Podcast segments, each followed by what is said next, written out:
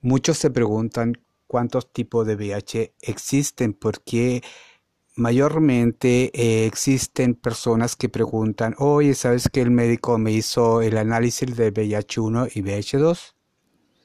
Claro, existen VIH1 y VIH2. El VIH1 es el responsable de la epidemia mundial del SIDA, mientras que el VIH2 es endémico del África, África Occidental o países como Nigeria, Liberia, Senegal.